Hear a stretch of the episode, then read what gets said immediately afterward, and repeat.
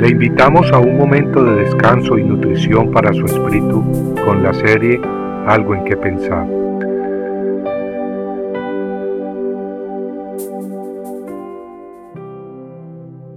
A cualquiera, pues, que me confiese delante de los hombres, yo también le confesaré delante de mi Padre que está en los cielos. Jesús continuó su pronunciamiento, añadiendo que a cualquiera que me niegue delante de los hombres, yo también lo negaré delante de mi Padre que está en los cielos. Amigo, esas palabras no provienen de hombre débil, sin poder de respaldarlas. No, amigo, esas palabras provienen de los propios labios del Hijo de Dios.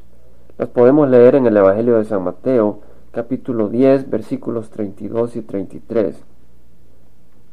Pero, ¿qué quiere decir exactamente negar a Cristo? ¿Qué tal si comenzamos viendo a alguien que no negó a Cristo? Durante su agonía en la cruz, Jesús no era la figura popular del lugar o del momento. Al contrario, era objeto máximo de humillación. Pedro mismo se había avergonzado de él ese mismo día y lo había negado no una, sino tres veces. La crucifixión era la forma de tortura y muerte reservada para las personas más despreciables de ese tiempo. También representaba una forma de maldición según el mismo Antiguo Testamento. Y en una de ellas colgaba Jesús. Uno de los malhechores crucificados a la par vio como Jesús era retado con venganza y odio. Sin embargo, se puso al lado de él. Sí, se puso a favor de Cristo y lo terminó honrando como rey delante de todo el pueblo que se burlaba de él. Yo he encontrado muchas veces en reuniones sociales o de trabajo situaciones donde mi conciencia se ha sentido ofendida. Y tal vez he permanecido callado, pues el grupo se burlaría si hubiese hablado en nombre de Jesucristo.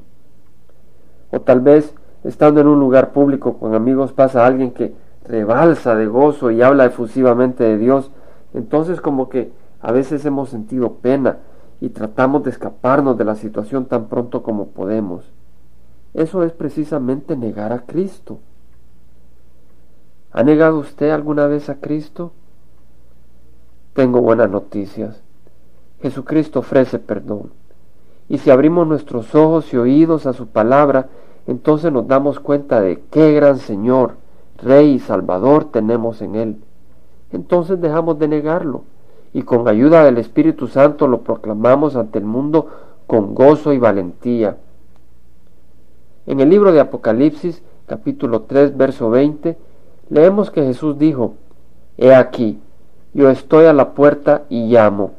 Si alguno oye mi voz y abre la puerta, entraré a él y cenaré con él y él conmigo.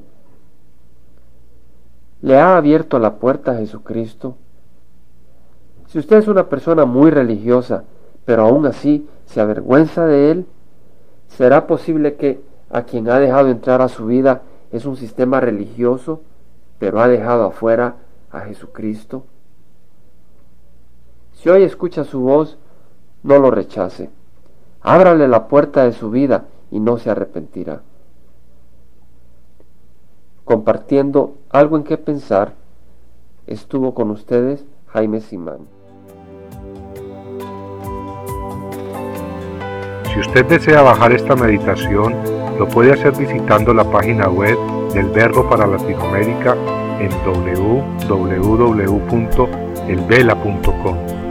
Y el Vela se deletrea E L B de verdad E L A, donde también encontrará otros materiales de edificación para su vida. Puede también escribirnos a El Vela Pio Voz 1002 Orange, California 92856 Estados Unidos. Dios le bendiga.